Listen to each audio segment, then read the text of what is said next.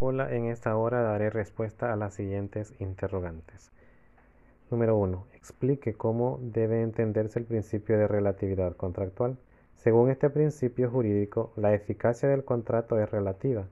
Este solo produce efectos entre las partes contratantes.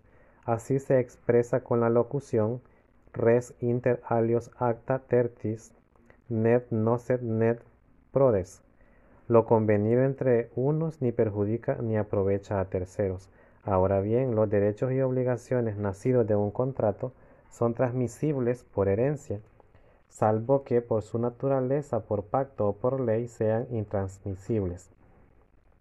En todo caso, los herederos de un contratante no son parte en el contrato hasta que se opera la transmisión hereditaria. El principio de la relatividad se aplica en primer lugar al objeto del contrato, en el sentido de que sus efectos se refieren a éste. Se aplica en segundo lugar a las personas. Bajo este segundo aspecto, los convenios no producen efectos sino entre las partes, ya sea que hayan intervenido directa o personalmente en el contrato, o que hayan figurado en él por medio de un mandatario.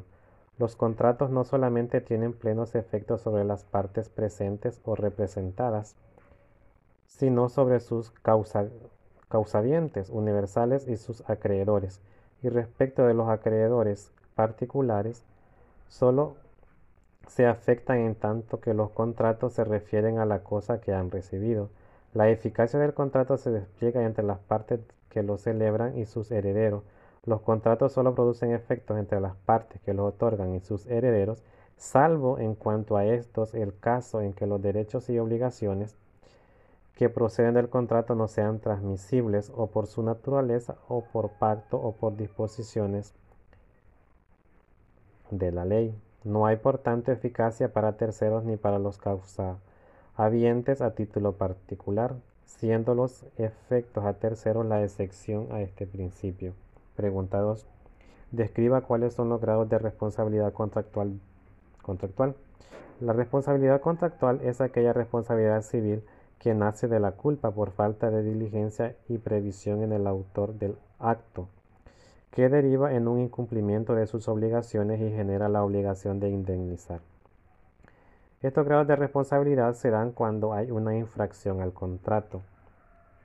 Y como lo establece en nuestro Código Civil en su artículo 14, donde hace referencia a que las obligaciones son para todos sin excepción de persona y asimismo en el artículo 1416 que hace referencia a la obligación que contraen las partes del contrato.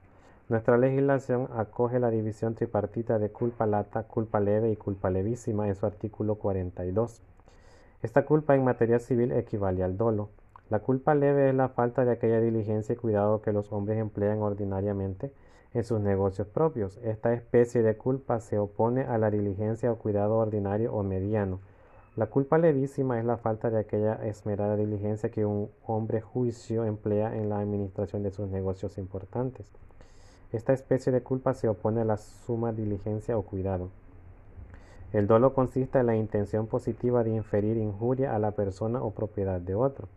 Dentro de esto se da el perjuicio. Y para el doctor Adolfo, Oscar Miranda dice, perjuicios son los daños que sufre el acreedor en su patrimonio, ya sea que sufre disminución o que no ingrese al mismo lo que legítimamente esperaba obtener si se hubiera cumplido la obligación en la forma específica que fue contraída. Para que se den estos perjuicios o tenga validez, tiene que cumplir ciertos requisitos. Y el número uno es que tiene que ser cierto. Se dice que el perjuicio es cierto cuando aparece consumado y definitivo, efectivo y real en el momento de liquidarse. Así también tiene que ser actual. El perjuicio puede ser actual o futuro con tal que sea cierto. La actualidad del perjuicio hace relación a su existencia en el pasado y presente, mas nunca en el porvenir. El perjuicio futuro, dice Planiol y Ripper, que puede justificar una condena inmediata si resulta ser cierta su realización futura, por tratarse del desarrollo indudable de un perjuicio actualmente en evolución o que actualmente sea incierto solo en lo que se refiere a su cuantía.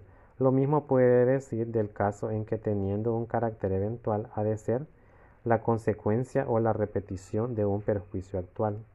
Así también tiene que ser directo. El daño directo proviene de la inejecución de un contrato y no de otra causa. El requisito de ser directo significa que sea la consecuencia inmediata de la inejecución del contrato. Algunos tratadistas hablan de perjuicio indirecto cuando se está frente a consecuencias inmediatas producidas por el objeto de la obligación. Asimismo, el daño emergente y, lucro cesante. El doctrinario Durán Trujillo dice que toda clase de responsabilidad se, se presentan dos especies de daños, a saber, daño positivo real que los romanos llamaron damnum emergens, consistente en los gastos, las erogaciones y el tiempo perdido en el cumplimiento de un contrato que la otra parte no se allana a ejecutar deliberadamente y el lucro frustrado, lucrus cesant, que nace de las ganancias o del provecho dejados de obtener por uno de los contratantes debido a la inejecución del contrato. En el artículo 1427 del Código Civil, al referirse a la indemnización de perjuicios, dice, la indemnización de perjuicios comprende el daño emergente y el lucro cesante, ya provengan de no haberse cumplido la obligación o de haberse cumplido imperfectamente o de haberse retardado el cumplimiento. En los dos primeros casos la indemnización se convierte en parte esencial de la obligación al, al contrato que subsiste, pero la obligación cambia de objeto y la prestación a que el deudor se obligó es sustituida en todo o en parte por la indemnización.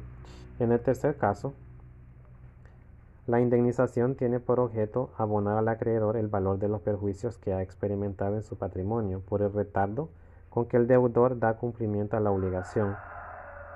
Toca al juez determinar en cada caso qué es lo que forma el daño emergente y qué el lucro cesante. Pregunta 3. ¿Qué deben hacer las partes para evitarlo? Considero que para evitarlo las partes involucradas deben firmar contratos donde se establezcan cláusulas penales onerosas pecuniarias para que cuando una de las partes incumpla el contrato ya está establecido lo que pasaría. Así también, otra manera de evitarlos es que cuando se establezca un contrato, las partes no pongan o expresen cláusulas que establezcan responsabilidades para las partes a la hora de incumplirlo, sino establecer o fijar cláusulas que cuando se incumpla dichas cláusulas, el contrato llegue a su fin. Muchas gracias.